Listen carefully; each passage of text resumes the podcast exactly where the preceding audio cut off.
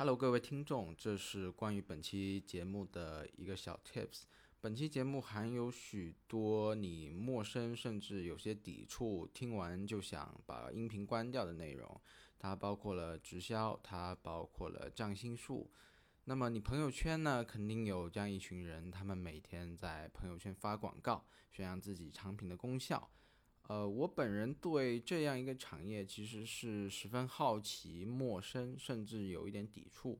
那么，因为做播客的原因，机缘巧合，我认识了一位蛮有智慧，然后刚好也是从事这个产业的人。于是我怀着空杯的心态、开放的心态，跟他稍微聊了聊这个产业，以及他对这个产业的一些见解、看法。呃，在此严重的、严肃的声明：如果你投资了以上音频的内容，并且发生了一些意外或者是风险，皆与本人本音频无关。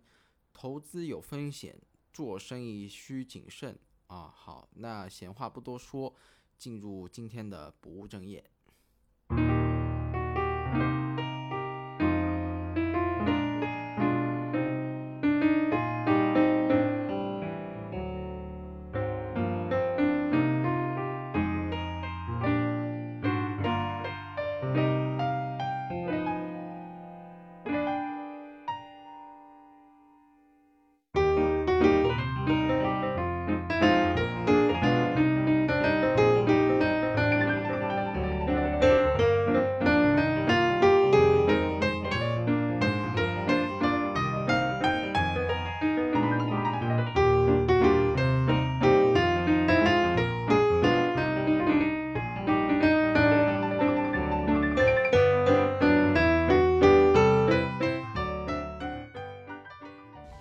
大家好，我是吴拉拉，欢迎收听《不务正业》第二期。第二期我们请来的嘉宾是我一位在厦门得意忘形，得意忘形也是一个播客，得意忘形群里的一个群友。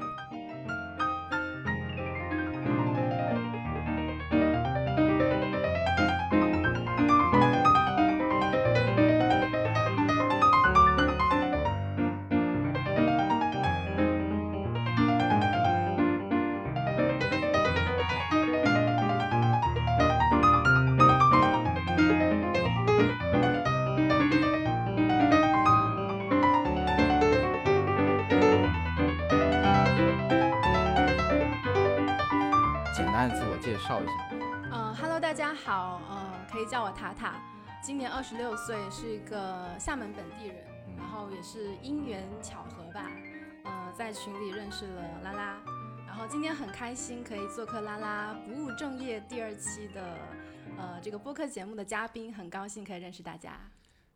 我先跟你说一下，还是有必要说一下。嗯我跟你说一下，我为什么找你。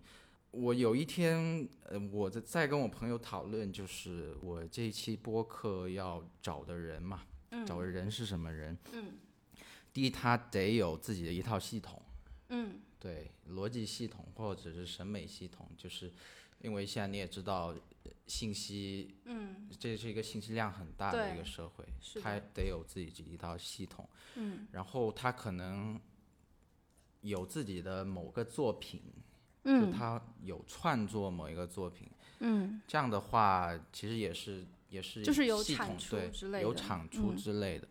然后为什么找你呢？我这里先有点冒犯的说，嗯为什么跟你说跟你对话应该有很多火花？我看你朋友圈嗯那种，我的话我是会有点放不开，或者是别扭的去发那些东西。就如果嗯是我自己人，对，我不知道你理不理解。嗯，我知道。对对对，因为一般比较粗暴的说，可能可能跟朋友在侃的时候，一看就哎，这个人是微商，嗯啊，这个人是微商，那可能就是屏蔽他。我对这一件事也不是很了解，所以嗯今天就是想过来了解一下，所以才找到你。包括给我的三个标签嘛，一般我嗯跟嘉宾对话之前，我会收集三个标签。你说追求全方面圆满的人生，我当时我就嗯，我就觉得这个东西说不过去，所以今天也想跟你碰撞一下，跟你探讨一下，希望也能够就是拓宽一下自己的边界吧。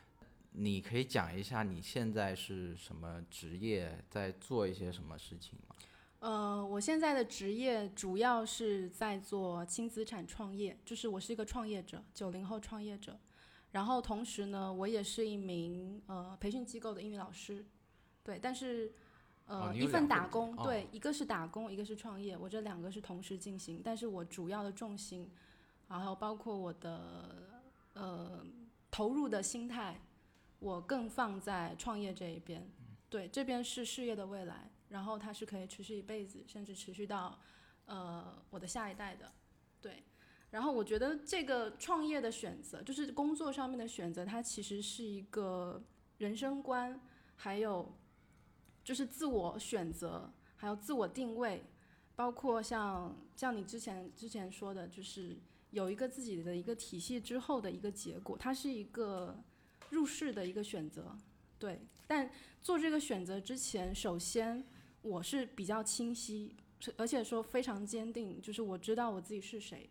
然后我想要什么，然后我想要去哪里，就是我清晰的知道我可以做什么，然后可以得到什么。之后我做的一个选择是我要创业，然后并且是选择一个好的平台进行一个轻资产创业。这个对你先跟观众说一下，呃，轻资产创业就是你怎么定义这个东西？轻资产创业本身就是首先创业，呃，我不知道。就大家有没有听说过樊登？他有一本书叫做《轻资产创业》。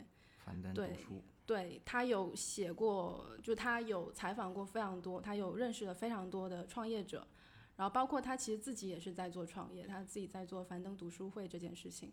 其实创业本身它是需要你要先找到一个社会问题，对，因为任何一个商业行为，它首先它它的目标一定是要先去解决一个社会矛盾。当你解决这个问题之后，你创造了一些价值提供给别人之后，然后你获得的一些回报，这个才是金钱的一个回报。就是我们我们工作，我们不是为了钱去工作，我们是为了要帮助他人才去工作。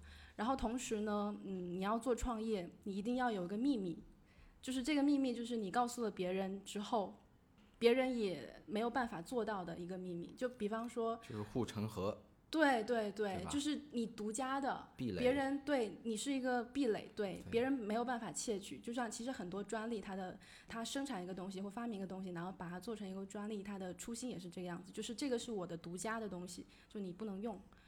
对，这个就是创业的一个怎么说呢？一一个条件吧。然后呢，就是说创业你还必须得有一个比较好的一个心态，就是你能够相信自己能够得到美好的事物。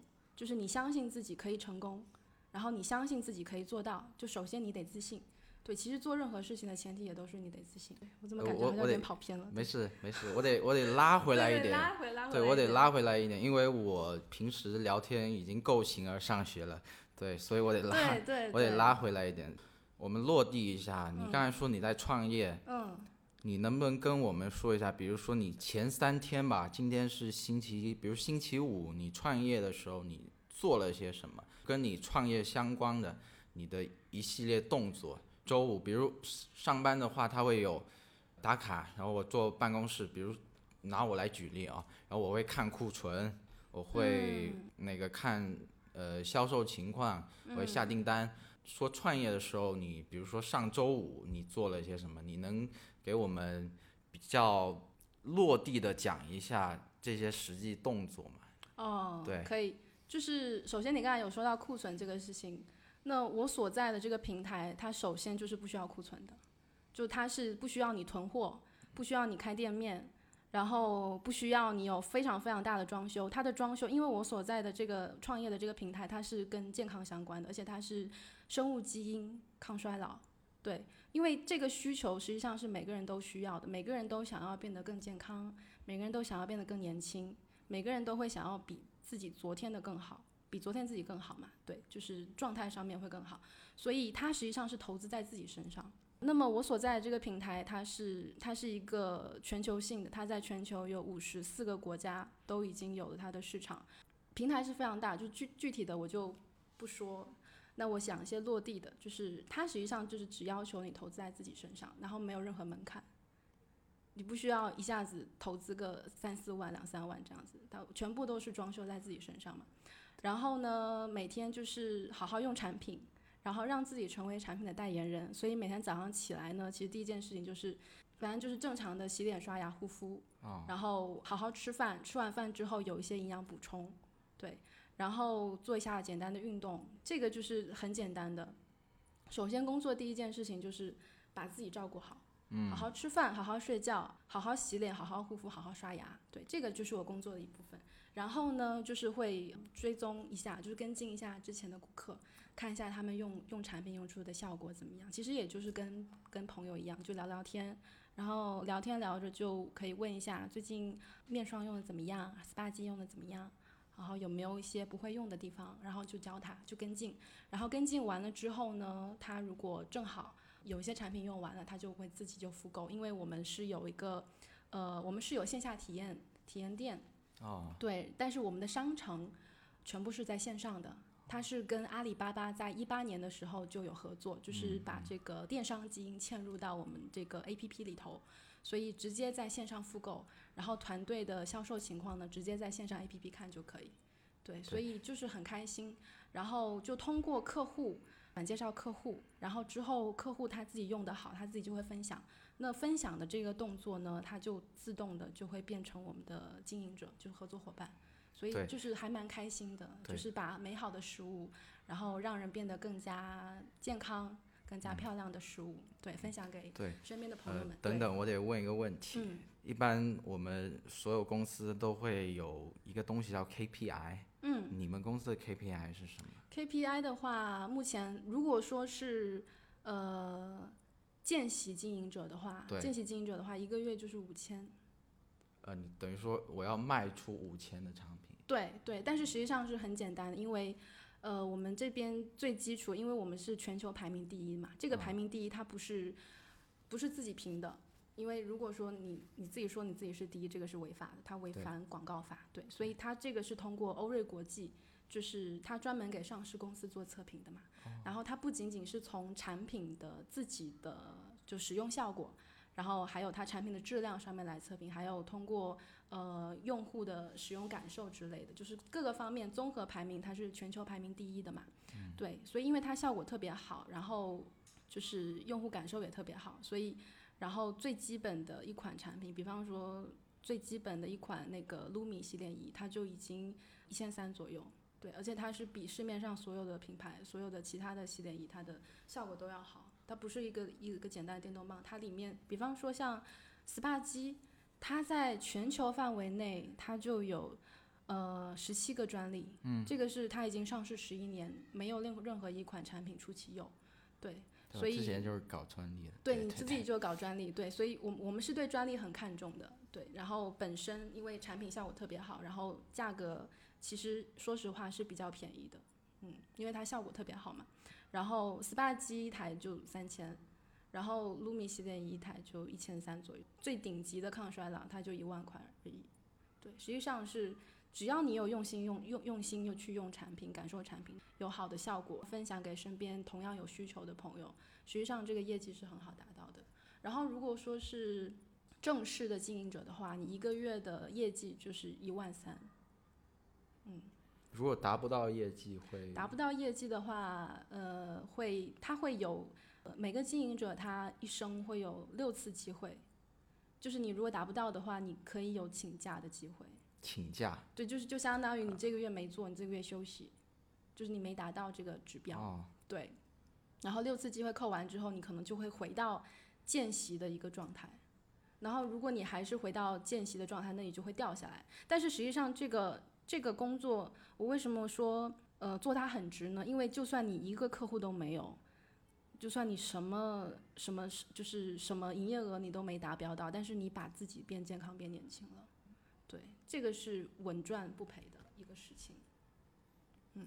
我是做食品的以前嘛，哦，对你做食品。所以我先不说健康，就我对库存会比较敏感。哦，一般的话，比如说做电商嗯。有一个问题就是退货，嗯。呃那如果比如说我用你这个东西，嗯，然后我不满意，我想退货，但是你刚才又跟我说，因为你不是管库存的人，对，我们不需要库存，就对，是那如果说我我退货的话，这个流程是怎么走？退货的流程的话，如果你没拆封的话，三十天内三十天之内都是可以退的。没拆封，对对，但如果拆封的话，就可以问一下是具体什么问题，因为我们所有的产品它是经过科学验证，嗯，只含对人体好的，不含对人体坏的，嗯，对，而且呃，公司对每一款产品都有投保，投了平安，平安是我们的股东，平安在呃前几年的时候投了三亿，哦，对，然后他还给每一款产品，呃，有买了保险，就是如果你用了之后发现它有任何对人体不好的成分，你可以去告他，告他之后他会赔偿你一百万美金。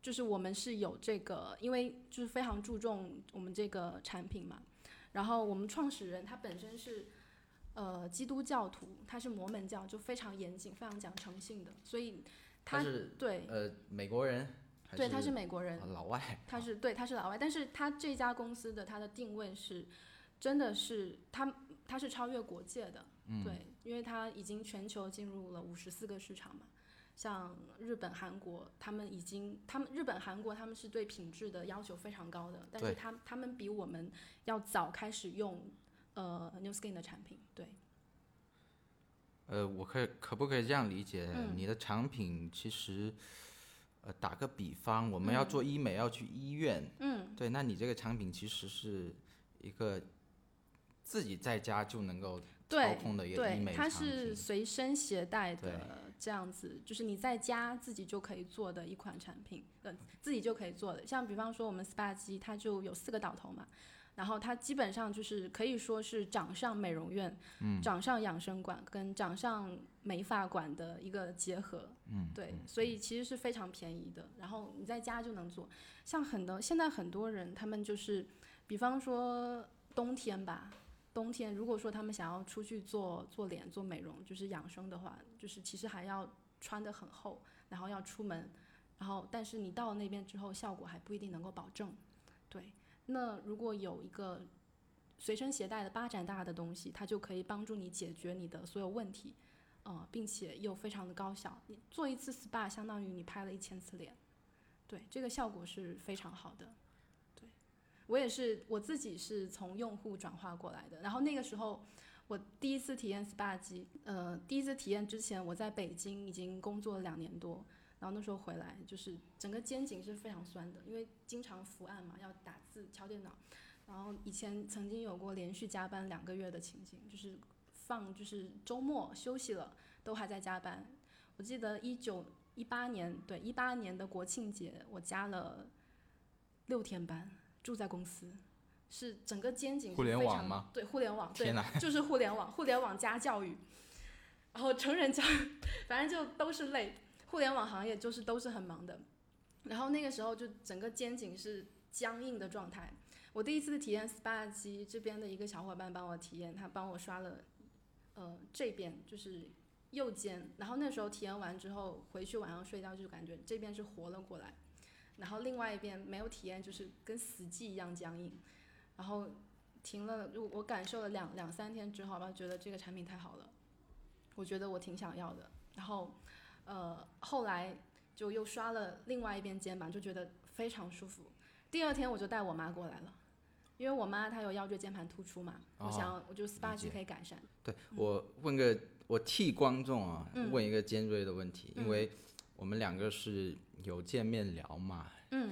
呃，观众可能会冒出一个词嗯，传销，哦，对对，这个你肯定也有人会这样说你，对对对对，对所以我想，呃，说一说这个事情吧，嗯，对，传销是的，传销传销它的起源是庞氏骗局，你知道吗？嗯嗯，对，就是它是属于是拉人头，但是它没有产品承载。对，它没有产品承载的话，就相当于是，呃，上面人的钱是下面人进来的。但如果说你没有人进来的话呢，你没就是没有任何产品承载的话，就是它它怎么说呢？就像是在杀猪盘一样，就是对它是它是在杀杀熟杀新。对对，但是直销它不一样。New Skin 这家公司它为什么会采用直销的这种经营模式？实际上现在现在它有另外一个说法，比如说安利嘛，安利也是对算直对对。对，但现在还有另外一种说法，就叫社交新零售，你可能有听说过。现在很多，对，对，现在很多，比方说像呃小米，它不是也有出一个电商嘛？有对，就是你如果推荐人的话，然后你会有返佣金。现在包括我记得阿里巴巴它有出一个淘小铺，就是你直接在上面购物，就是你就是你不光光是消费，你消费你推荐别人进来消费的话，你也可以返佣金。但是他的那个经营模式的话，他更更更直接，所以他他拉的人会更多一些，包括我，像前几天我也有进，我我我有进进一个群，他们也是打的这种社交新零售的一个模式，就是里面一个群里面百分之七八十都是创业者，然后你要占一个占一个铺位去那边卖货，那你卖货你要你要你要占一个铺位的前提是你要再拉五个人进来，这个就是很典型的，就是而且它的它的扩张裂变速度非常快，我觉得有点夸张了。占一个铺位要再拉五个人进来，对对？对，那你五个人再拉五个人，对，它这个模式实际上是更加怎么讲？而且而且他们没有嗯完全没有任何门槛，我觉得非常可怕。那你们是，比如说我想进来，对，你想进来的话，首先你也是先你你我们一般都是先先从先从产品需求上进来，像我就是 SPA 机进来，嗯，对，因为我有这个需求。那你要看，如果说呃没有产品承载的话，它就是传销；但如果有产品承载的话，它就是一个非常好的一个一个经营模式，就是我是通过我的人品，我认可了这个东西，然后我觉得这个东西它对我有效，然后我觉得我受益了，然后我才推荐你进来。对，就是我是经过了很很久的一个考察之后，然后我用我的人品来担保，我觉得我真的有有有看到变化。对，然后还有另还有还有另外一种呃进来的模式，就是会有一些人是看到他身边的朋友有变化，然后自自己主动去问。对，其实这个是一个吸引力法则。我问一个 经济学的问题啊，你你也学过商务，嗯，对对对比如说你，你刚才说了，因为有 KPI 嘛，嗯。这个很正常。对，对，那当你，因为我们也有一个发展下限嘛，如果说嗯。直销的话，嗯。如果我们有一个产品对来着，对。对，那当这个市场饱和的时候，那么问题就来了，嗯。大家为什么就是传销跟直销？我刚才也有说嘛，嗯。就是一个产品的问题。对对对对，但是问题是，比如说像我说的那种情况，嗯当你市场饱和了，因为后面比如说越来越多人知道这个模式，呃，不需要背库存，嗯然后我进来，到后面 KPI 升级肯定会越来越高嘛，哦没有哦没有吗？没有 KPI 都是一样的。都是三千，对，对，K K K P I 都是你如果是代理，就是见习代理的话，对，你只是五千。那如果说你是正式的，每个月都是一万一一千三最低，那上不封顶，越做越多。对比方说，它是因为我们赚的钱是呃 New Skin 公司给的咨询服务费，我们自己经营者买买产品跟跟用户买产品哦都是一样的价格，等于说，呃，你们不是赚抽成，不是赚是赚咨询服务费。对对对，这个就很，它是比较公平公正的一个平台，就是，就其实很多人他经商啊之类的，会有一种心理矛盾，就是我好像在赚你钱，对，所以因为你、哦你会觉得自己是在赚别人钱，你会觉得不好意思说，对，就很多人会有这种一开始的嘛，一开始都会这样子，但是 New Skin 这边它就是有一个好处，就是很平等，很公平，嗯，对，但是为什么？呃我觉得这样跟创业其实有点违背，因为我们先抛开，呃，当然一个企业需要有一个它的愿景，它的嗯它做这个企业是为了什么？对，对，但是企业最终的肯定是要活下去，要扩张，呃，因为你刚才说的那个，你们只发咨询费，对，呃，但我们还有团队的团队培养的费用。团队培养，对团队培养的公司的公司会会支付你就是团队奖，然后我们还有其他的奖金。对像我们的话就是呃，我如果下面有四个伙伴之后，嗯，呃，他们每个月的营业额的百分之五都是归我的。哦那如果他们下面也有也有他们自己的伙伴，就是每一层我们会有六个梯队嘛。哦，我理解了。嗯，六个梯队他们百分之五的营业额就都是我的咨询服务费，都是跟我有关的。也是一种裂变嘛。对，它也是一种裂变，但是这种裂变，它虽然会就怎么说呢？虽然虽然不像安利，不像其他的直销品牌，就是利润提成那么大，但是这个事情我们做的心里很平安。对，它不是暴利的行业，但是它走的是一种。真的就是，我只是把好的东西介绍给你，就是我我我我这件事情我做的心安理得，我每天睡得很好，对，比如说我是个安利的人嘛，嗯对，这么暴利，嗯，然后他可能呃有另外一种方式，可能要上人头，那我肯定会从亲戚入手。嗯我，对，们会这样吗？我也会介绍亲戚，对，也会介绍亲戚进来做这个东西。对，因为我我小姨她就跟我一起做，，OK，对，因为其实因为为什么我我那个时候一一就我一看到 SPA 机我就介绍我妈，因为真的我觉得这个产品她可以用，对，然后你妈用了也觉得很不错。对，然后她也会介绍她的朋友过来用，哦对，因为这个它不是说是像他不是在杀熟，他是真的就是我我爱你，我就把这个介绍给你。对我所有朋友，我都会跟他们说，只要只要他们有需要，当然我不会，如果他们已经有了自己非常合适的产品，然后对他们的身体没有损害，那 OK 啊，对，就是他们有需要的话，我才会跟他们说，对，就我的目的是，只要他们有需要，我才跟他们说，他们如果不需要，那我不会说，嗯，这个就是比较比较正确的一种经商的一种一种一种方式吧，一种思维思维方式。就我不是为了利益去的，我是为了想要帮助你，而且就是因为我想要帮助你，所以最后我可以呃以这个为目标，好，然后顺其自然，就我能够赚得到钱。虽。然不多，对，但是它细水长流，然后我还能够交得到这个朋友，对，而且甚至就是我在经营这个事业的过程当中，我认识到了很多也是很优秀的人，而且它会促使我去认识更多的人，比方说像你乌拉拉，对不对？你也是一个很优秀的人，哎，这这段待会会剪掉。这个不要这个样子，不要这样子，这这种肯定会剪掉不。好意思。那你另外一个职业是英语老师是吗？，对英语老师是我在做 New Skin 之后才从事的，呃，那为什么呢？呃，因为你刚才说了，你的重心是在轻创业上面。嗯，对，那为什么还选择一个 day job 去做？对，一方面就是我也需要一个环境，可以认识更多的人，然后也可以帮助到更多的人。然后我本身也是英语专业的嘛，对我觉得我的我的能力，呃，也可以再多一个用途。对，虽然说我在 New Skin 这边也可以用到，我是学英语跟西语的，对，哦，因为。对，因为 New Skin 它之后可以去开发海外市场。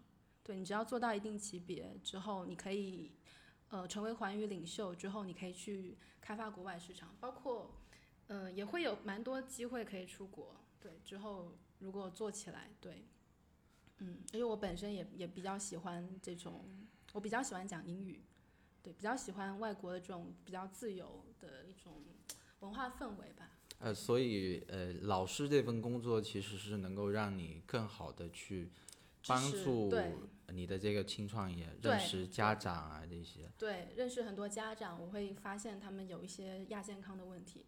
对，然后这个年纪的小孩子的话，他们也会有一些皮肤上面的问题，比方说他们有些呃夏天嘛蚊子多，然后会去抓之类的。对，然后我的产品就可以帮助到他们。对，我的目的是为了帮助人，而不是为了要卖货、推荐推荐产品，我不是为了推销。就是发心症的时候，你的状态是很好的。对，因为有一些人。他卖货卖的不自然，是因为他想要拿别人的东西。对，当你是，但你如果想要拿别人东西，你就其实是自身比较匮乏、自身不圆满的一个状态，会有恐惧感。而当我的发心是我想要爱别人，我想要给予别人的时候，我想要奉献我自己的，我想要把我自己的价值提供给别人的时候，这个时候我心理状态是不一样的，就很自然。我可以用我的产品去帮助别人，就是这个是。我自己觉得很开心的一件事情，对，就是完全就是呃定位是不太一样的，嗯，对，呃，说回来，呃，对，这个就很正好就回答你刚才问的那个问题，对，说回来，就是因为我跟你说过，我们这个节目的受众可能是，我把它定位在二十五、二十六，或者是嗯。刚出校园，或者是没出校园的人，嗯，呃这个是一个迷茫期嘛，就是你要去探索什么。但是你刚才一开始跟我说，你二十六岁对。就已经知道自己想要什么，呃嗯，而且是很清楚想要什么。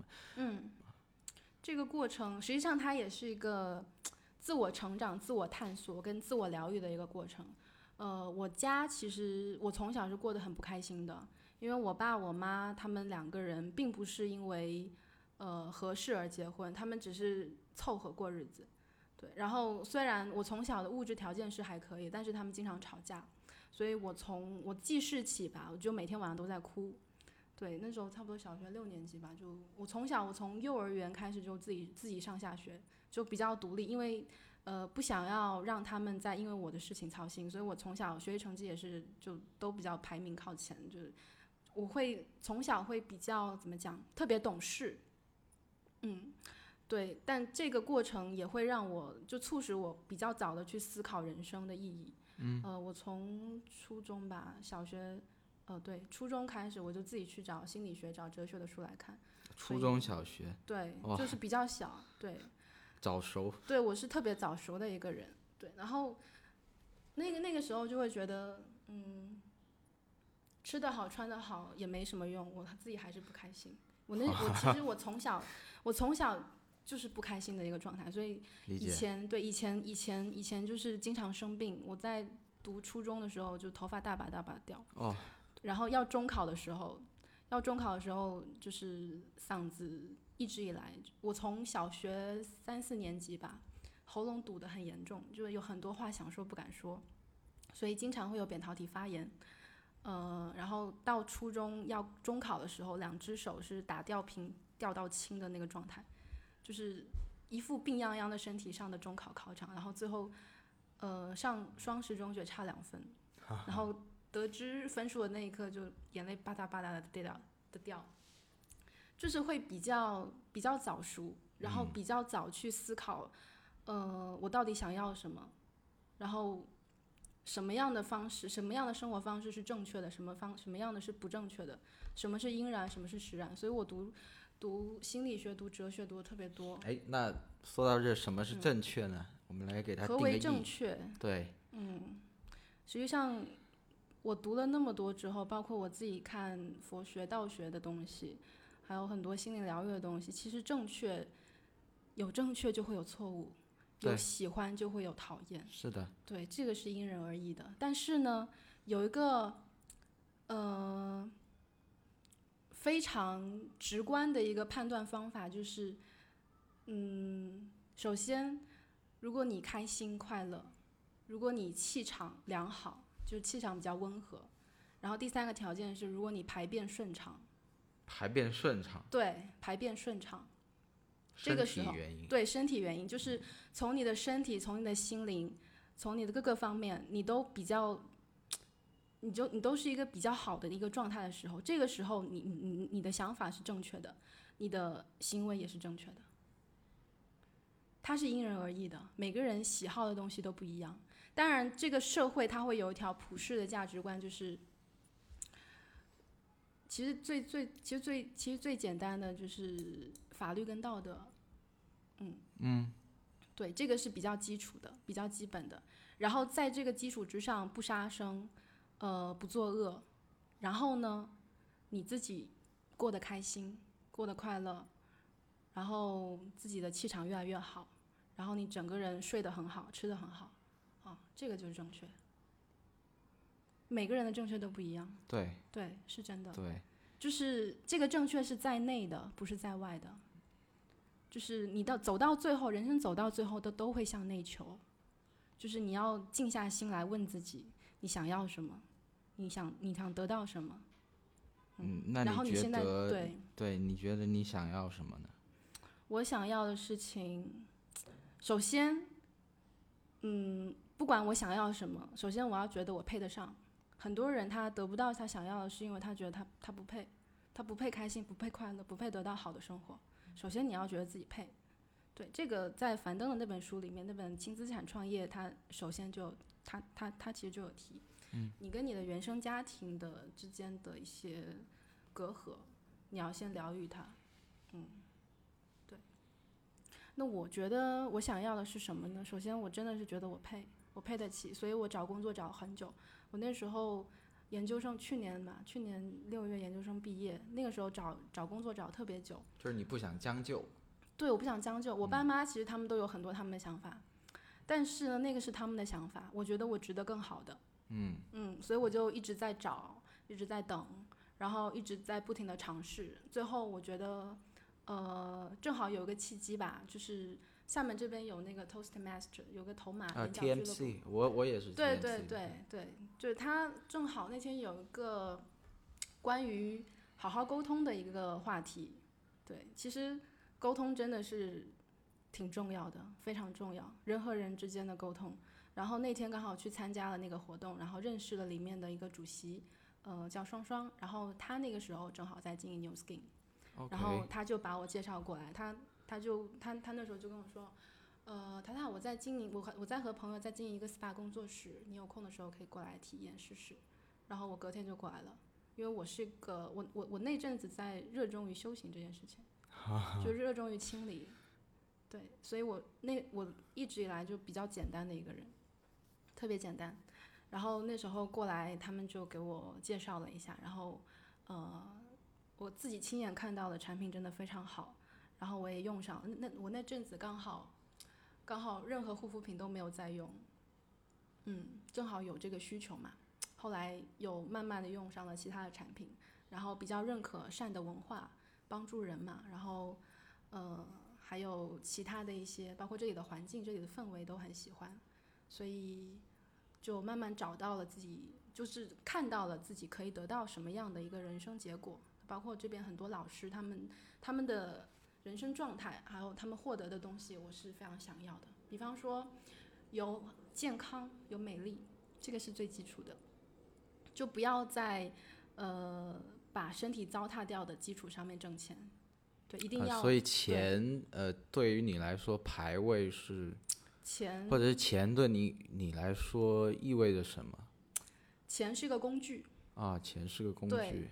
对，其实以前我的观念是会觉得说，就我爸妈从小给我的会让我觉得我们家很穷，对，会让我觉得说钱不是什么好东西，就钱财是身外之物嘛，对。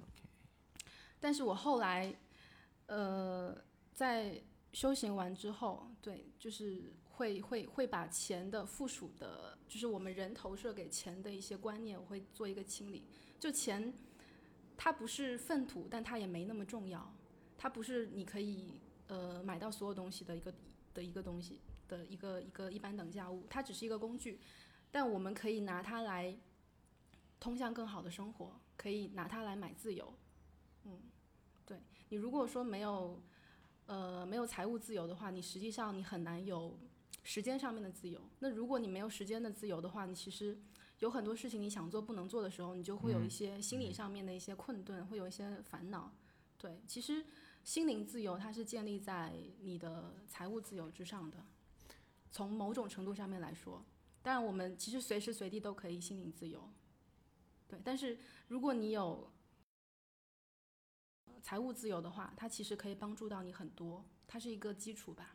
生活当中很多问题是可以用钱解决的，很多，我不是说所有。对，那你觉得，因为你刚才呃嗯不将就嘛，然后嗯找到这份工作，你觉得这份工作现在有什么不满意的地方吗？嗯，没有，没有对，one hundred percent。对，他他能给我的超过我的想象，就是我在这里可以有有健康，有美丽，然后有好朋友，然后我可以不停的去进修，因为这边这个环境，呃，New Skin 它跟世界的高校它有很多的合作，比方说清华北大，比方说像哈佛、耶鲁，还有西那个西点军校，它都有合作，就是你可以去培训、去进修，然后你可以认识更多厉害的人，对。对，但是我说到这就是扩展到你跟我说那三个标签嘛。嗯第三个，你说追求一个全方位圆满的人生。首先，那个语言这种东西肯定是有限制嘛，嗯就是你说的圆满，可能可能是那个意思，我理解的圆满可能是这个意思。对，是对的，，但是你说这个工作 one hundred percent，但是我们都知道，生活是不可能 one hundred percent 的。嗯，成住坏空，有修行，你肯定也知道，嗯，成住坏空对，这种东西肯定是有不顺的地方。嗯，对，那比如说你刚才说你的工作 one hundred percent，你现在有焦虑吗？呃，对，就是在你二十六岁这个阶段，你觉得你你有在焦虑什么吗？我没有在焦虑什么。没没有焦虑，对，因为如果你有焦虑，就说明你还有地方还要成长。嗯，那你的焦虑，它就是你提升的一个机会。对，就是人生的每一个当下，你的任何一个苦恼，你的任何一个烦恼，它都可以变成你向上增长的一个助缘。对对对，我觉得这很学霸猫，这很学霸。对，我就是学霸猫的弟子之一。嗯扩展到焦虑，其实一切焦虑都有关生死嘛。嗯对，那你对死亡这件事情怎么看？呃，我切换另外一个点，因为你们的产品是健康、是美貌、是嗯青春，它对这种东西不可能一直延迟下去。当你对老的时候，怎么面对这个问题？就是你可能非常注重这个东西，嗯你可能能保养得很好，但是有一天你嗯肯定会得去面临那个东西。嗯，对这一点，我不知道你怎么看。对，传统我们都会认为生老病死，嗯，对，但是其实人是可以生老康乐走。啊，当然，当然，对对对，就是你可以不经历那个非常痛苦的那个过程。对，就但是我们说的是美美容机嘛，对吧？哦，美容仪对，美容仪你是帮人家呃保持这个皮肤，保持这个状态，但是这个状态是，就算我们科技再发达，好嗯吧，我们可能呃延迟生命能够延迟个一千年一万年，但是嗯我觉得最终都免不了一死，免不了衰老这个过程。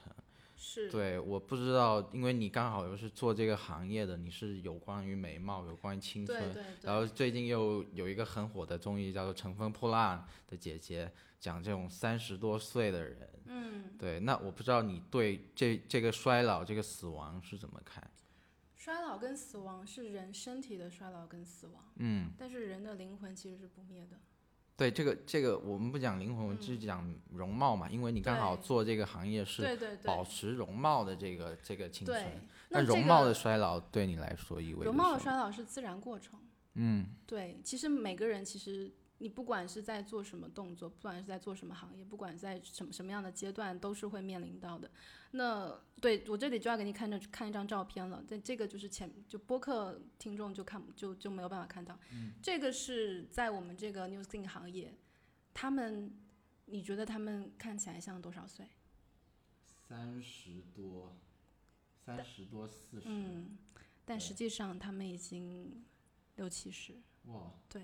六七十岁，六七十，对，就是他们，呃，他们是我们的经营者，但他们本身就是用 New Skin 产品用了有十年的样子吧，平均。对，呃，继续用是会越来越好的。对，至少如果说是呃普通就普通，像我二十五六岁开始用，那我这个时候就是可能是锁龄，就我的年龄可能就锁在这个，就是我是从哪个年纪开始用，我的年纪就会锁在哪个年纪。那如果说是呃有已经已经有衰老程度，已经有衰老迹象的话，它就会逆龄，它的年龄会往会会会往前逆，就是我说的是身体年龄，不是生理年龄，不是不是那种身份证上的那个的那个年龄。对，这个就是因为我是亲眼见到他们，所以因为我见过他们非常多次，而且见了在很多场合都见过，所以我是对产品的信念是很足的，对，所以我才会认可，才会来经营。对，对。我们说他可能六七十岁嘛，嗯，但是有一天他肯定死是肯定会死的，每个人都会不是死，就是他肯定会，呃，比如说脸上出现皱纹，或者脸上出现啊、老人斑啊这种东西，哦，就是呃我不知道你们产品呃那个威力多大，但是我等一下但是可以给你介绍。对，但是这个这个年龄的嗯衰老，肯定是会伴随着容颜的衰老。某些方面讲，当然你有现代的技术，嗯你有你有你有专利去帮助你自己，但是另外一方面，接受自己老去这件事情，难道不是也是一件特别重要的事情吗？对啊，我没说不能就是接接受自己容颜衰老这个事对情。对，但你就每个人其实就是其实都是需要接受，就嗯接受的这个时候心态是最好。但是如果说有方法可以让你变得更健康，对，对其实每这个当然个人都会这个当然去尝试，对，但是有没有可能，因为你特别想，比如说冻龄啊，你特别想我六十多岁嗯还能够皮肤白皙啊、嗯这种嗯东西，就是换句话说，可能加引号的有点嗯不自然，因为可能嗯我跟六十多岁的人比起来对是这样，对，就是有没有可能我到七八十，我发现我自己靠仪器靠不了的时候，我会接受不了。嗯，那这个就是他的功课了。对，你觉得这个就是他的这个是每个人的功课，对。你如果说是有一些呃皱纹呐、这个很简单，其实就是皮肤太干燥嘛。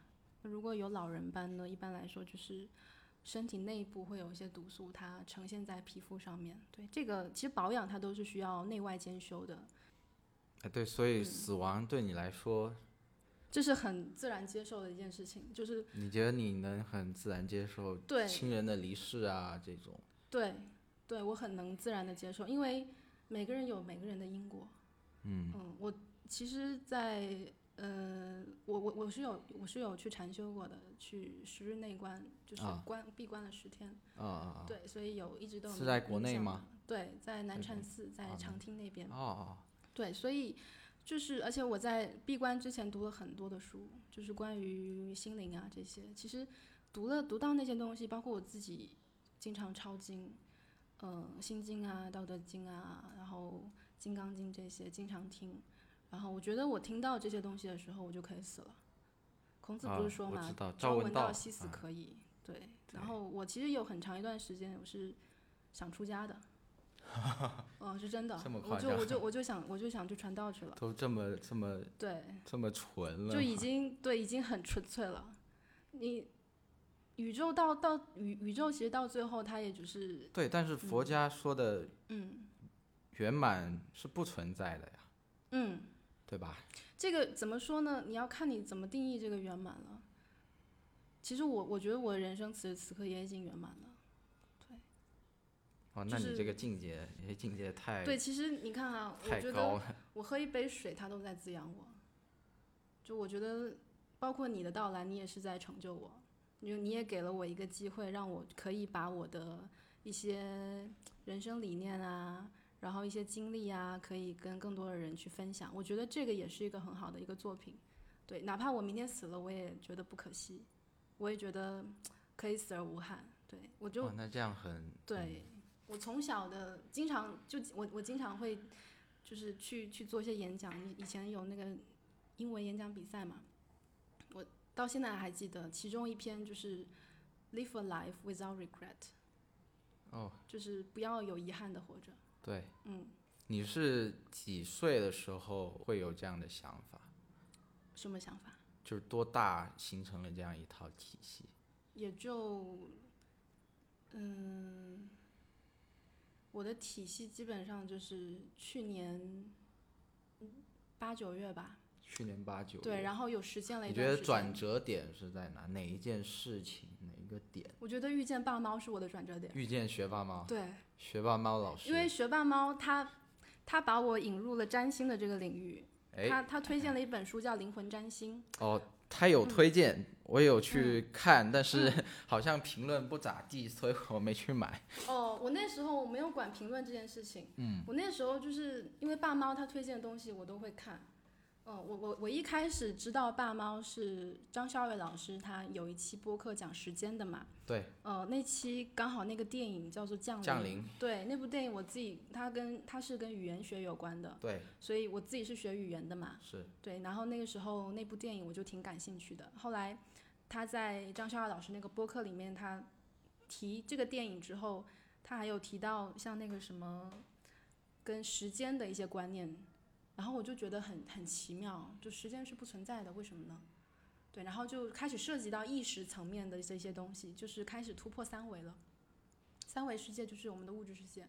对我，我之前我我刚才跟人聊天的时候有跟你说，我在北京的那家公司待了挺久的。那家那家公司其实本质上它是崇尚科学的。嗯，就我之前一直都是比较坚定的唯物主义者，包括我，我其实是党员。我我高中毕业的时候，对我高中毕业无神论。对，以前是无神论者。对，马克很坚定的无神论者。唯物。对，包括。但其实唯物唯物是一种特别唯心的一个思想。对，因为它也是人的一种想法。对对对，你现在现在说的话就是就啊，这个这个也要剪掉，这个也要串起来。对对，这个。没事也也不用剪掉，这个本来我们的整个对话就是违心的。没有，我说马克思这个事情要 剪掉。对，可以可以给他逼掉。不然待会嗯，对对，就是我从小，包括像我我其实跟我爸妈的关系就一直以来就是我不是很认可他们，因为他们的生活方式，他们的。整个人生状态，我很我很我很。那你现在认可了吗？现在是会理解。会理解。对，会理解，然后会会知道他们形成的原因，因为他们有他们的生存生生存生存的时代背景嘛。对，因为我爸妈他们以前就天天天天会会拜拜啊之类的，所以我一直以来对对这东西是就就觉得是假的。哎，我拉回来，就是你说你现在 one hundred percent 嘛。嗯。然后我们又聊到原生家庭，你会羡慕别的家庭吗？嗯，以前可能会吧，但现在不会了。现在不会，因为还是那句话，个个人有个人的因果。嗯嗯，都是有原因的，你不用羡慕，也不用贬低。那你呃，解开这个结也是认识到学霸猫。嗯，认识学霸猫还不完全，就是我是开始自己研究占星了之后。所以占星对你来说是特别大的一个对 shock，对对，因为因为我其实以前呃以前看哲学、看心理学、看这些东西，我是比较喜欢研究规律的一个人，对。占星也某种意义也是一种规律。占星它是命理规律，它不单单是物质，它是一切的规律，它是跟跟呃星座命理，它跟命理有关，而且它不光光。解决你当下的问题，它解决你生生世世的问题。我是相信有生生世世的，就虽然说我不记得，对，但我觉得我慢慢修，我是可以修到我以我上辈子或者上上辈子的什么事情的，对，占星跟星座两者关系是，你可以解释解释。嗯，怎么说呢？就是我我现在我有人有人在另外一个群，就是说。有没有人要看星盘？哦，他需要我出生年月日、地点。嗯，呃，出生年月日要精确到某分钟。对对对，这个是一个。然后另外一个说星座，我其实半信半疑吧。我看到说今年是摩羯年，我不知道你你知不知道，今年是摩羯年，就是摩羯座，他说是今年是三星聚顶。啊，对，然后然后会有很大的财运，但是我到现在还是一穷二白的状态。但是这个，但是这个另说啊，就是星座跟张星呃的关系是，怎么说呢？就是我们自己，我们我们每个人都有每个人自己出生的时候的星盘。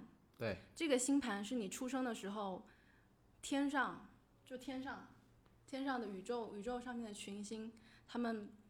曝光下来的时候，就是当你出生的那一刻的时候，你定下来的那个星盘，就是你你你出生的那一刻，天上的星星的排列。啊。对，它曝光下来了。然后你出生的那一刻，你你出生了，当当你开始呃哇哇大哭，开始人生的第一口气喘起来的时候，天上的星星他们还会在运作，但他们的运作跟你的人生际遇有跟跟你在世俗的际遇是有关系的。对就是我们生活所发生的一切事情，它都有天象可以寻觅。当然，每个人解释很不同。就是如果说他可能是低阶的，就是可能，呃，刚学占星没多久，他可能解释不出来什么。但如果他研究了很多年，研究了很久，然后他看过很多人的盘，他有非常多的经验，说这个这个星象它对应的你的人生的一些际遇是什么，他可以给你解释出来。对，其实好的占星师他不是懂得有多有有多么多么的深，他们他不是说知道很多占星知识，他是能够站在你的角度帮你思考。对，因为每个人他的际遇都不一样，而且每个人想要的都不一样，包括呃占星，它实际上会代表着就是你这个人的一些呃性格。嗯嗯，占星它跟性格有关，它它可以落地到心理学这一块。对，其实心理学是比较通俗、比较落地的。那占星呢，它是可以跟我们很多生活上面去去做一个结合。包括你就你如如果真的就是占星再往下继续学的话，会发现每个人的星盘都不一样，所以每个人想要的都东西都不一样。但这个是命嘛，对吧？对，这是命。那运呢？运的话。怎么说呢？运的话，就是你你个人的一个意识的升级进化。如果说你这个人，呃，比较积极、比较乐观的话，你这个运运就会相对来说比较好。这个跟星盘有关系吗？因为我一出生，好，星盘定死在那了。嗯，对，星盘定死在那了。对，那我的我要怎么去改变这个事实？其实，呃，再往下细说的话，它为什么是定的？对，是因为。呃，它决定了你的很多生活习惯，还有思维方式。就我们每个人的从小的生活生活的一个习惯，它带给我们来，它带给了我们一个定式。我们就是会这样这这么去思考，就是这么会，就是会从这个方向去为人处事。当你如果想要改变的时候，你要打破自己以前的一个惯性，看你有多想打破，看你有多想要改变。这个就是我们跟命运。对抗的一个方式就是，如果说命运它带给你的是一个呃惯性，那你能做的就是打破这个惯性，然后建立一个新的习惯，建立一个积极、正确、一个有正循环的一个习惯。它实际上归根结底就是一个习惯。那习惯是从何而来的呢？其实就是你的思维方式，你的这个念头，你的一个对你你你是正念还是负念，跟你的念头有关。所以。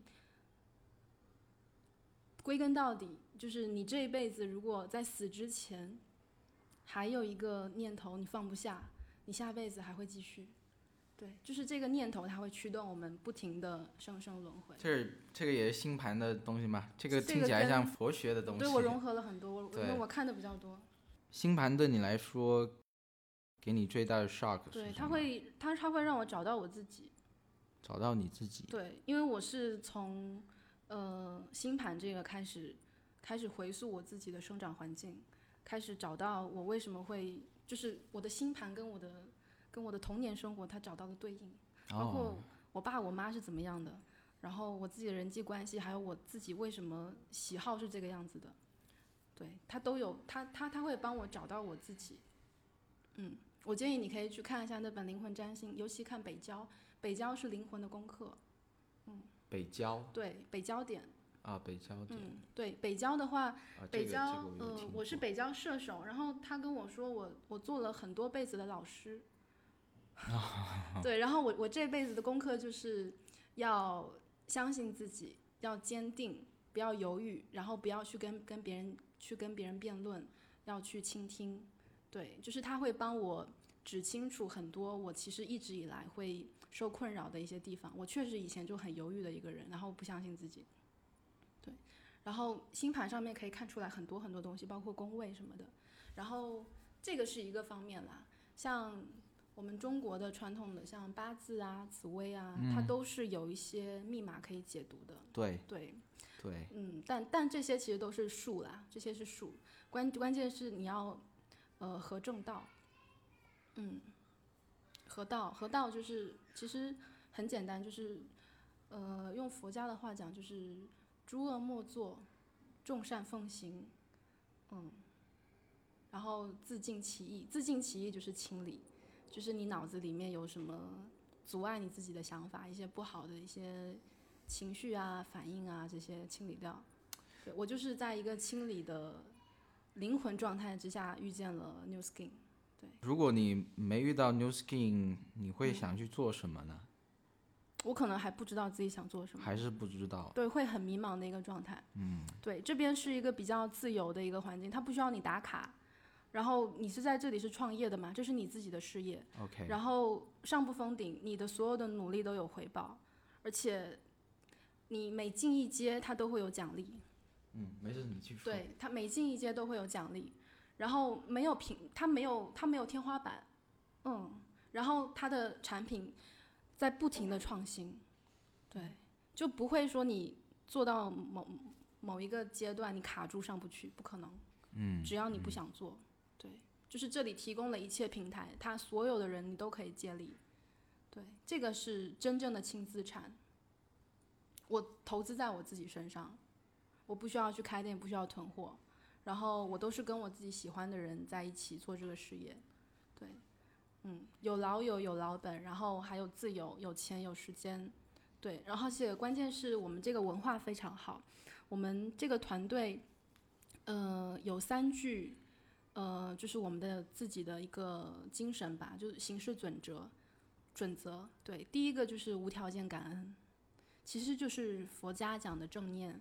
对，然后第二个就是给予的精神，就我都是给予，我没有索取，就是我，而且我今天其实也是一个给予，就是我把我的经历呃分享出来，然后奉献给大家，对，然后第三个就是不轻易妥协，嗯，就我不会因为对方拒绝我一次两次，我就我就我就妥协掉，我会持续的分享，持续的呃帮助你，帮助对方，然后让他。呃，获得健康和美丽，嗯，嗯，这真的很学霸猫。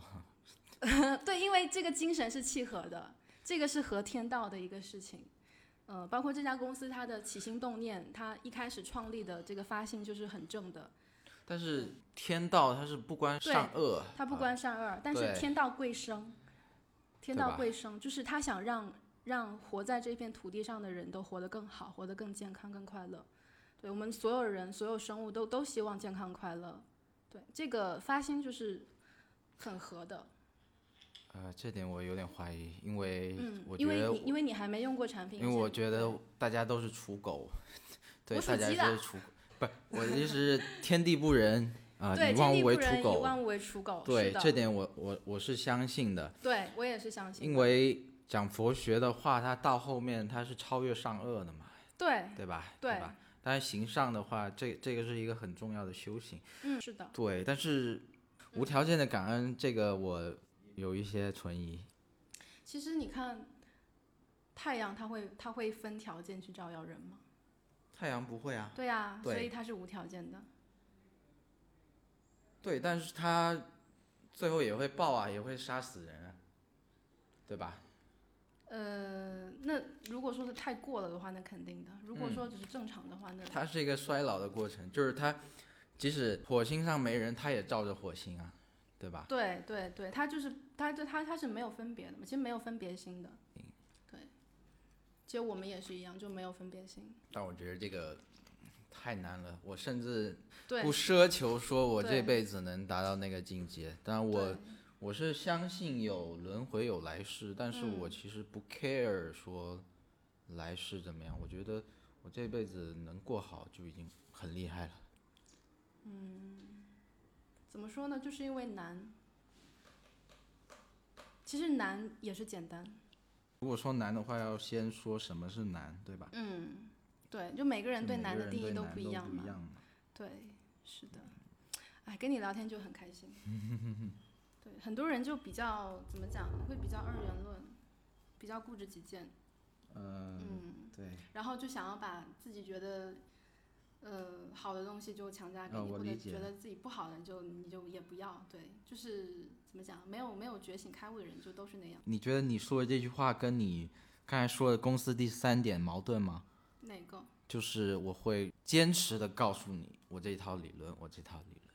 比如说，从佛学上来讲啊、嗯他要度你是要度有缘人的，嗯，对吧？就是我跟你讲这套理论，你如果如果不接受，嗯那我再跟你说下去，你可能后面连想听、想入这个佛门都都没这个呃耐心。他会跟你讲，但是你进不进，这个是你的缘分。嗯对他心态是摆在那的，嗯。对。对，呃，是的，但是这个怎么说呢？嗯，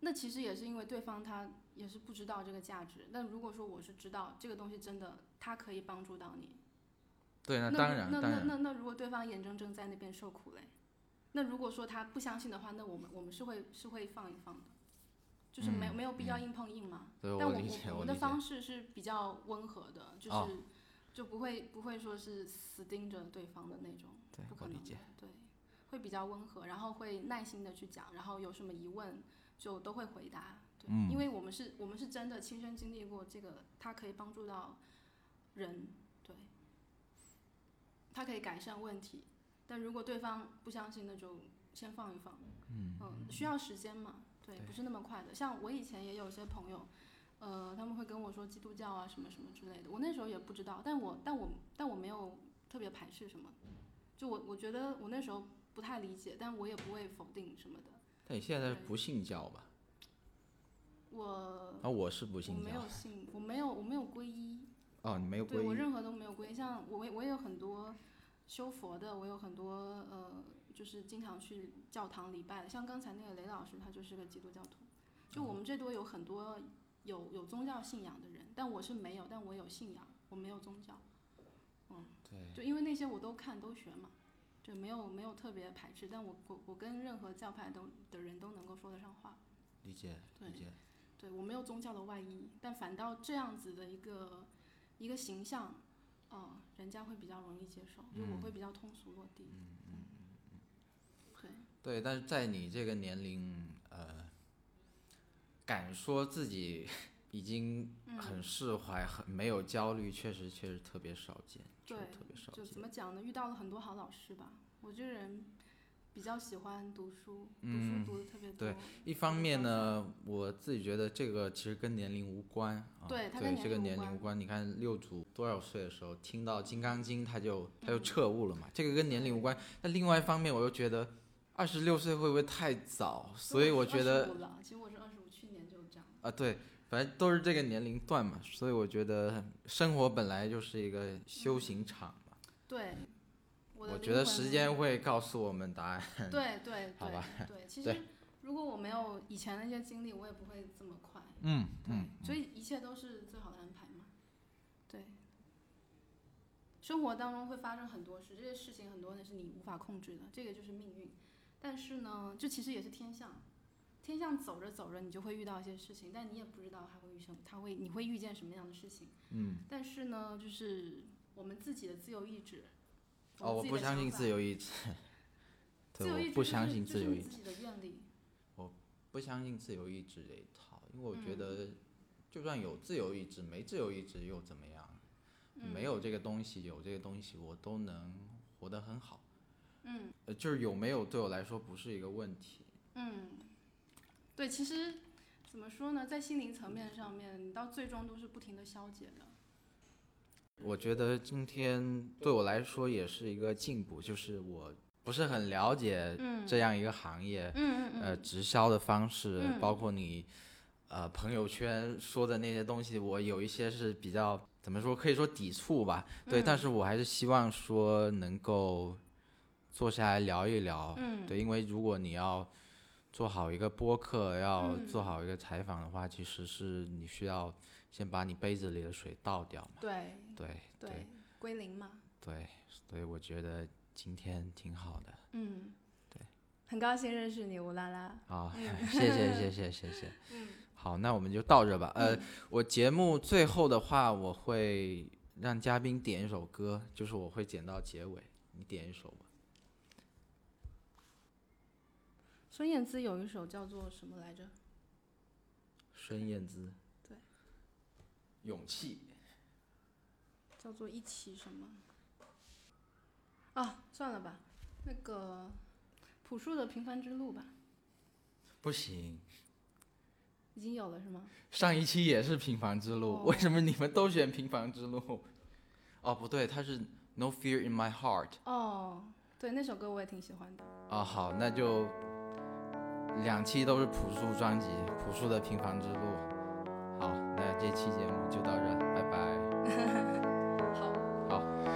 徘徊着的，在路上的，你要走吗？Via Via，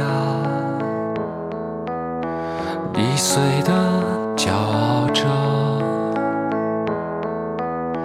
那也曾是我的模样。沸腾着的。不安着的，你要去哪？Via Via，谜一样的沉着的，故事你真的在听吗？我曾经跨过山和大海，也穿过人山人海。我曾经拥有着。曾经失落失望失掉所有方向直到看见平凡。